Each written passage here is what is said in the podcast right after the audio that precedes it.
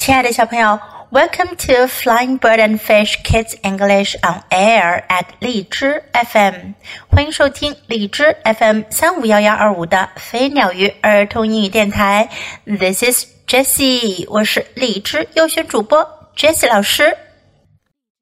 今天我们再来讲一个关于小猪皮特的故事。Pete makes a mistake，皮特犯了个错误。小猪露丝要过生日了，她准备开个派对。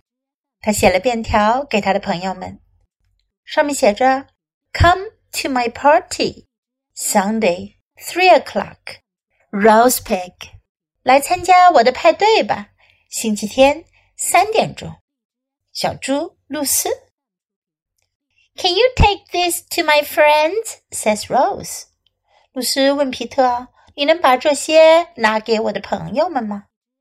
What will you give me? says Pete. 皮特说：“那你给我什么呀？”Cake, says Rose. 露丝说：“蛋糕。” Pete goes. 皮特就去了。He takes a note to Nell. 他带了一封信去给奈尔。And he takes a note to Dom，他带了张便条去给唐恩。Pete sees his friends，皮特看到了他的朋友们。He puts Gert's note in his pocket，他就把给吉尔特的便条放在了他的口袋里。Rose gets balloons，露丝买了气球。She makes a cake，她做了个蛋糕。 She hangs stars. 她在院子里挂上了星星。She gets some rest. 她休息了一会儿。On Sunday, she waits. 星期天，星期天到了，她等着。Dawn and Nell come. 唐和奈尔来了。They have juice. 他们喝起了果汁。Where is Gert? Rose asks. 露丝问：“吉尔特在哪儿呢？”Why didn't she come? 她怎么不来呢？Let's look for her. Say Don and Nell. 唐人和奈尔说：“我们去找她吧。” Gert wants to play with her friends. 吉尔特想要跟朋友们一起玩。but Nell is not home. 可是奈尔不在家。And Dawn is not home. 唐恩也不在家。Judd looks for Rose. 吉尔特去找露丝。他看到了院子里的装饰。Rose had a party, she says. 她说露丝开派对了。And She didn't ask me to come，但她并没有邀请我来呀。Rose, Dawn, and Nell go to Gert's house。露丝、唐恩和奈尔来到了吉亚特的家。Where is Gert? They ask her dad。他们问吉亚特的爸爸：“吉亚特在哪儿呢？” I don't know, he says. She went out. 他说。 我不知道，他出去了。They wait for Jert to come back。他们就在吉尔特家外面等着吉尔特回来。Then Pete looks in his pocket。这时，皮特看了自己的口袋里。He sees the note for Jert。他看到了给吉尔特的便条。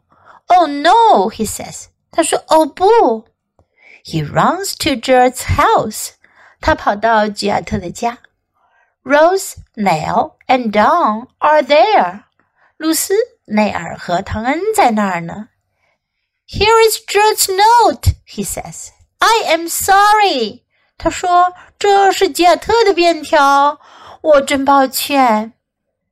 We must find Gert, says Rose. 露丝说：“我们得找到吉尔特。” I want some juice," says Don. 唐人说：“我想要喝些果汁呢。” They go back to Rose's house for juice. 他们回到露丝家喝果汁。Jude is there. 吉尔特正在那儿呢。Here is your note, says Rose. 露丝说：“这是给你的便条。” Now we can have a party. 现在我们能开派对了。And they all have cake. 他们都吃起了蛋糕。Even Pete. 皮特也跟着吃上了。这本书的名字叫做《Pete Makes a Mistake》。皮特犯的错误是什么呢？你们听到了吗？Now let's practice some sentences in the story. Come to my party，来我的派对吧。 如果你要举办一个派对，邀请你的朋友们来，你可以让他们 come to my party. Can you take these to my friends？你能把这些拿给我的朋友们吗？Can you take these to my friends? What will you give me? 你会给我什么？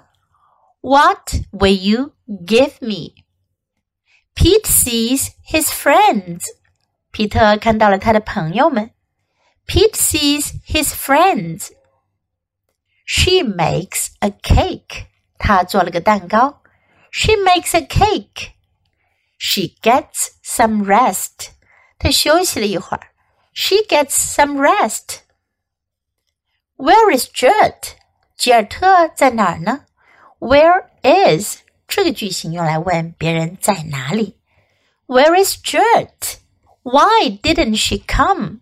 她怎么不来呢？Why didn't she come? Let's look for her. 我们去找她吧。Look for 找什么东西，寻找。Let's look for her. But Nell is not home. 但是奈尔不在家。But Nell is not home. 如果你说某人不在家，你就可以说 somebody is not home。如果是你自己不在家，你就说 I am not home。 Rose had a party. 露丝开了个派对。Rose had a party. She didn't ask me to come. 她没请我来。She didn't ask me to come. I don't know. 我不知道。I don't know. She went out. 她出去了。She went out. I am sorry. 我很抱歉。I'm sorry. I want some juice. 我想喝些果汁。 I want some juice. Now we can have a party. 现在我们能开派对了。Now we can have a party. Now let's listen to the story once again. Pete makes a mistake by Emily Arnold McCully. Come to my party Sunday, three o'clock. Rose Pig. Can you take these to my friends? says Rose. What will you give me? says Pete. Cake, says Rose. Pete goes. He takes a note to Nell, and he takes a note to Dom. Pete sees his friends. He puts Judd's note in his pocket. Rose gets balloons. She makes a cake. She hands stars. She gets some rest. On Sunday, she waits. Dawn and Nell come. They have juice. Where is Judd? Rose asks. Why didn't she come? Let's look for her, say Dawn and Nell. Judd wants to play with her friends, but Nell is not home, and Dawn is not home. Judd looks for Rose. Rose had a party, she says, and she didn't ask me to come. Rose, Dawn, and Nell go to Judd's house. Where is Judd? They ask her dad.